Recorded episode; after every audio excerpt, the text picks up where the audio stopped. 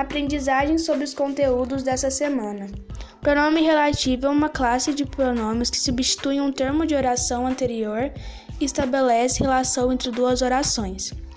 Pronomes relativos são que, quem, o qual, a qual, os quais, as quais, onde, equivalendo em que, quanto, quanta, quantos, quantas e cujo, cuja, cujos, cujas e podem ser precedidos ou não por preposições. Divulgação científica, também conhecida como popularização da ciência, são atividades que buscam fazer uma difusão do conhecimento científico para públicos não especializados.